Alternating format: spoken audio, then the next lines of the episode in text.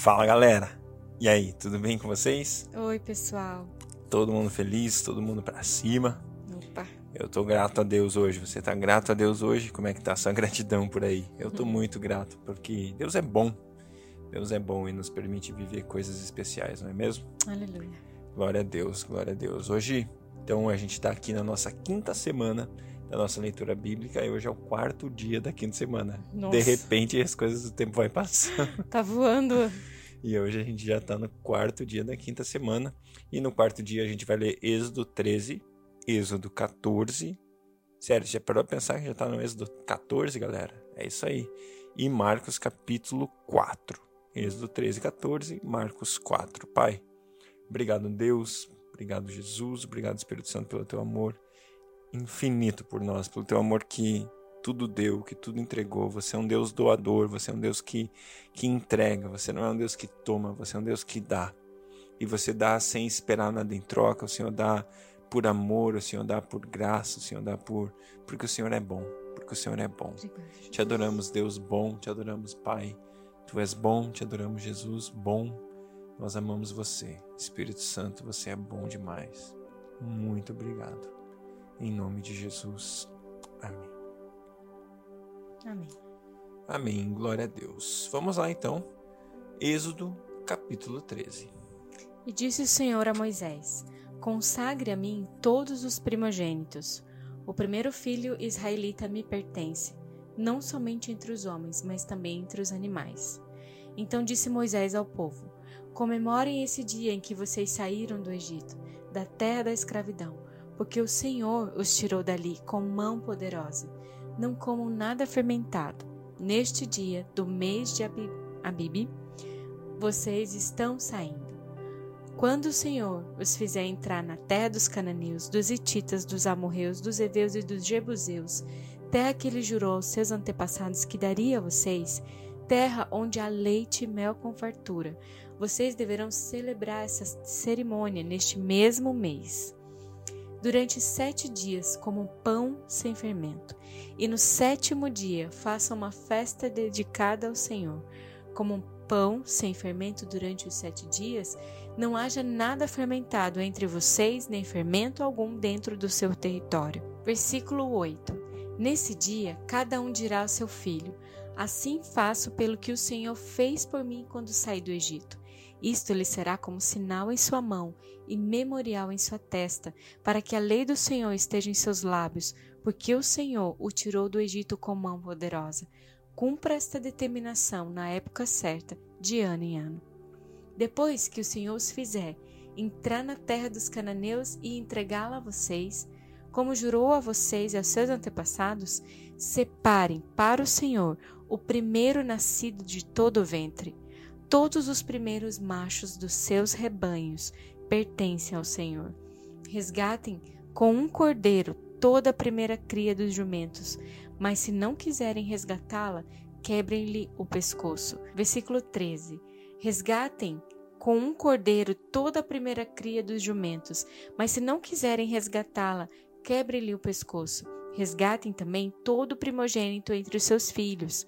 No futuro, quando seus filhos perguntarem: O que significa isso? Digam-lhes: Com mão poderosa o Senhor nos tirou do Egito, da terra da escravidão. Quando o Faraó resistiu e recusou deixar-nos sair, o Senhor matou todos os primogênitos do Egito, tanto os de homens como os de animais. Por isso sacrificamos ao Senhor os primeiros machos de todo o ventre e resgatamos os nossos primogênitos. Isto será como sinal em sua mão e símbolo em sua testa de que o Senhor nos tirou do Egito com mão poderosa. Quando Faraó deixou sair o povo, Deus não o guiou pela rota da terra dos filisteus, embora esse fosse o caminho mais curto, pois disse: Se eles se defrontarem com a guerra, talvez se arrependam e voltem para o Egito. Assim Deus fez o povo dar a volta pelo deserto, seguindo o caminho que leva ao Mar Vermelho. Os israelitas saíram do Egito preparados para lutar. Moisés levou os ossos de José, porque José havia feito os filhos de Israel prestarem um juramento quando disse: Deus certamente virá em auxílio de vocês. Leve então os meus ossos daqui. Os israelitas partiram de Sucote e acamparam em Etã, junto ao deserto. Durante o dia o Senhor ia diante deles numa coluna de nuvem, para guiá-los no caminho, e de noite numa coluna de fogo, para iluminá-los. Assim podiam caminhar de dia e de noite. A coluna de nuvem nunca se afastava do povo de dia, e nem a coluna de fogo de noite. Êxodo 14 Disse o Senhor a Moisés: Diga aos israelitas que mudem o rumo e acampe perto de Pi Airote, entre Migdol e o mar. Acampem à beira-mar, defronte de Baal Zephon. O faraó pensará que os israelitas estão vagando confusos, cercados pelo deserto. Então endurecerei o coração do faraó e ele os perseguirá. Todavia eu serei glorificado por meio do Faraó e de todo o seu exército, e os egípcios saberão que sou o Senhor. Assim fizeram os israelitas. Contaram ao rei do Egito que o povo havia fugido. Então o Faraó e os seus conselheiros mudaram de ideia e disseram: O que foi que fizeste? Deixamos os israelitas sair e perdemos os nossos escravos. Então o faraó mandou aprontar sua carruagem e levou consigo seu exército. Levou todos os carros de guerra do Egito, inclusive seiscentos dos melhores desses carros, cada um com um oficial no comando. O Senhor endureceu o coração do faraó, rei do Egito, e este perseguiu os israelitas, que marchavam triunfantemente. Os egípcios, com todos os cavalos e carros de guerra do faraó, os cavaleiros e a infantaria, saíram em perseguição aos israelitas e os alcançaram quando estavam acampados à beira-mar perto de Pi-Airote, defronte de Baal-Zephon. Ao aproximar-se, o faraó os israelitas olharam e avistaram os egípcios que marchavam na direção deles. E aterrorizados, clamaram ao Senhor, disseram a Moisés: Foi por falta de túmulos no Egito que você nos trouxe para morrermos no deserto? O que você fez conosco, tirando-nos de lá? Já tínhamos dito a você no Egito: Deixe-nos em paz, seremos escravos dos egípcios. Antes ser escravos dos egípcios do que morrer no deserto. E Moisés respondeu ao povo: Não tenham medo. Fiquem firmes e vejam o livramento que o Senhor trará hoje, porque vocês nunca mais verão os egípcios que hoje vêm. O Senhor lutará por vocês. Tão somente acalmem-se. Disse então o Senhor a Moisés: Por que você está clamando a mim? Diga aos israelitas que sigam avante. Erga sua vara e estenda a mão sobre o mar, e as águas se dividirão para que os israelitas atravessem o mar em terra seca. Eu, porém, endurecerei o coração dos egípcios e eles os perseguirão, e serei glorificado com a derrota do faraó e de todo o seu exército, com seus carros de guerra e seus cavaleiros. Os egípcios saberão que eu sou o Senhor, quando eu for glorificado com a derrota de faraó, com seus carros de guerras e seus cavaleiros. A seguir, o anjo de Deus, que ia à frente dos exércitos de Israel, retirou-se, colocando-se atrás deles. A coluna de nuvem também saiu da frente deles e se pôs atrás, entre os egípcios e os israelitas. A nuvem trouxe trevas para um, para um e luz para o outro, de modo que os egípcios não puderam aproximar-se dos israelitas durante toda a noite. Então Moisés estendeu a mão sobre o mar, e o Senhor afastou o mar e tornou em terra seca, com um forte vento oriental que soprou toda aquela noite. As águas se dividiram e os israelitas atravessaram pelo meio do mar em terra seca, tendo uma parede de água à direita e outra à esquerda. Os egípcios os perseguiram, e todos os cavalos, carros de guerras e cavaleiros do Faraó foram atrás deles até o meio do mar. No fim da madrugada, do alto da coluna de fogo e de nuvem, o Senhor viu o exército dos egípcios e os pôs em confusão fez que as rodas dos seus carros começassem a soltar-se, de forma que tinham dificuldades em conduzi-los. E os egípcios gritaram: Vamos fugir dos israelitas, o Senhor está lutando por eles contra o Egito. Mas o Senhor disse a Moisés: Estenda a mão sobre o mar, para que as águas voltem sobre os egípcios, sobre os seus carros de guerra e sobre os seus cavaleiros. Moisés estendeu a mão sobre o mar, e ao raiar do dia, o mar voltou ao seu lugar. Quando os egípcios estavam fugindo, foram de encontro às águas, e o Senhor os lançou ao mar. As águas voltaram e encobriram os seus carros de guerra e os seus cavaleiros. Todo o exército do Faraó, que havia perseguido os israelitas, estava o mar adentro. Ninguém sobreviveu. Mas os israelitas atravessaram o mar, pisando em terra seca, tendo uma parede de água à direita e outra à esquerda. Naquele dia, o Senhor salvou Israel das mãos dos egípcios, e os israelitas viram os egípcios mortos na praia.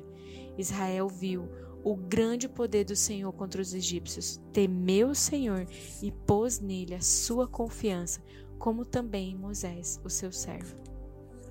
Uh! Esse texto é fora de série, não é mesmo? Queria destacar algo muito interessante aqui. Quando a noite caía no deserto, é, muitas coisas aconteciam. A gente viu exatamente o povo, aliás, o exército de Faraó sofrendo, né, com a escuridão do deserto. Deus chamou seu povo para peregrinar, para sair de um lugar, de uma terra que se chamava Egito, para a terra que mana leite e mel, para a promessa, para aquilo que Deus tinha. E nesse processo, eles deveriam passar pelo deserto.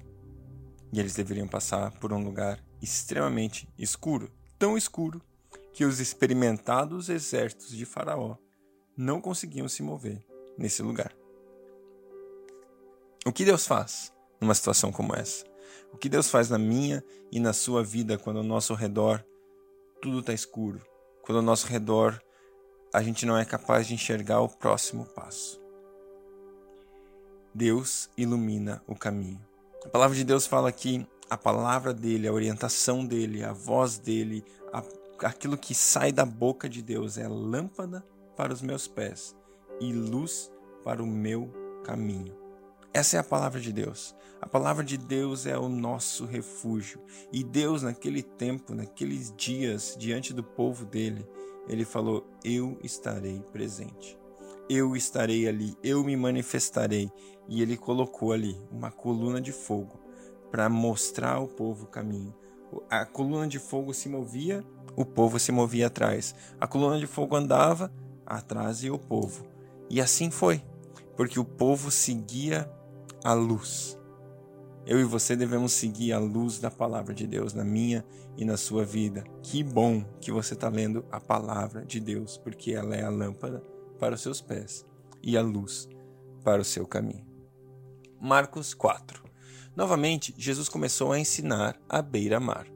Reuniu-se ao redor uma multidão tão grande que ele teve que entrar no barco e assentar-se nele. O barco estava no mar, enquanto todo o povo ficava na beira da praia. Ele lhes ensinava muitas coisas por parábolas, dizendo em seu ensino: Ouçam, o semeador saiu a semear. Enquanto lançava a semente, parte dela caiu à beira do caminho, e as aves vieram e comeram. Parte dela caiu num terreno pedregoso, onde não havia muita terra. Logo brotou, porque não havia terra, porque a terra não era profunda. Mas quando saiu o sol, as plantas se queimaram e secaram, porque não tinham raiz. Outra parte caiu entre espinhos, que cresceram e sufocaram as plantas de forma que ela não deu fruto. Outra ainda caiu em boa terra, germinou, cresceu e deu boa colheita, a 30, 60 e até 100 por um. E ainda acrescentou: Aqueles que têm ouvidos para ouvir, ouça. Quando ele ficou sozinho, os doze e outros que estavam ao seu redor lhe disseram, lhe fizeram perguntas acerca das parábolas.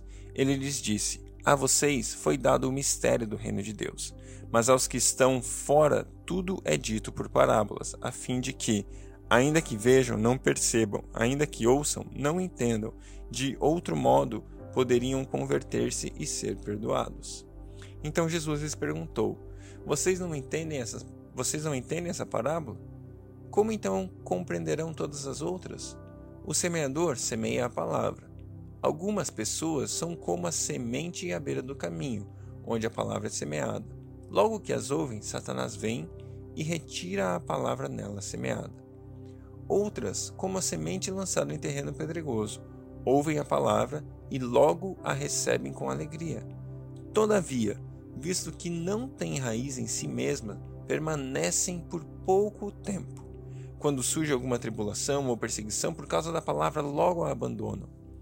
Outras ainda, como a semente lançada entre espinhos, ouvem a palavra, mas quando chegam as preocupações da vida, o engano das riquezas e os anseios por coisas, por outras coisas sufocam a palavra, tornando-a infrutífera. Outras pessoas são como a semente lançada em boa terra, ouvem a palavra, aceitam-na e dão uma colheita de 30, 60 e até 100 por um. Ele lhes disse: Quem traz uma candeia para ser colocada debaixo de uma vasilha ou de uma cama? Acaso não a coloca no lugar apropriado? Porque não há nada oculto senão para ser revelado, e nada escondido senão para ser trazido à luz. Se alguém tem ouvidos para ouvir, ouça. Considerem atentamente o que vocês estão ouvindo, continuou ele. Com a medida que vocês medirem, vocês também serão medidos, e ainda mais acrescentarão para vocês. Quem tiver mais lhe será dado, quem não tiver, até o que tem lhe será tirado. E ele prosseguiu: O reino de Deus é semelhante a um homem que lança a semente sobre a terra.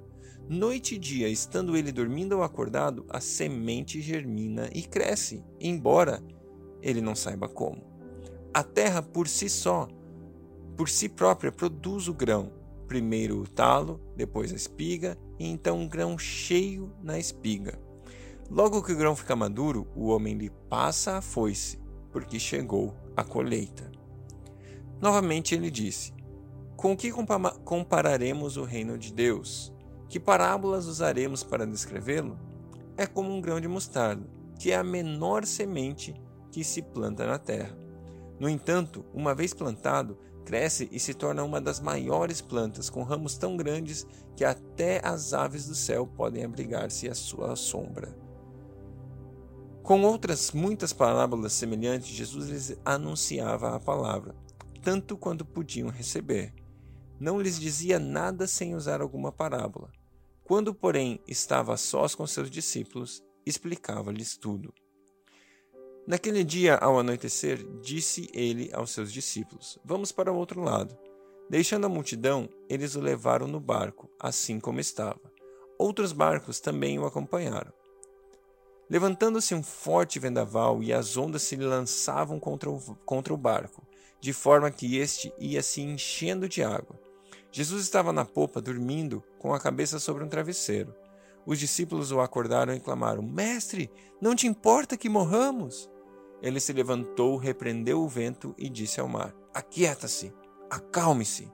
O vento se aquietou e se fez completa bonança. Então perguntou aos seus discípulos: por que vocês estão com tanto medo? Ainda não têm fé? Eles estavam apavorados e perguntaram uns aos outros: Quem é este que até o vento e o mar lhe obedecem?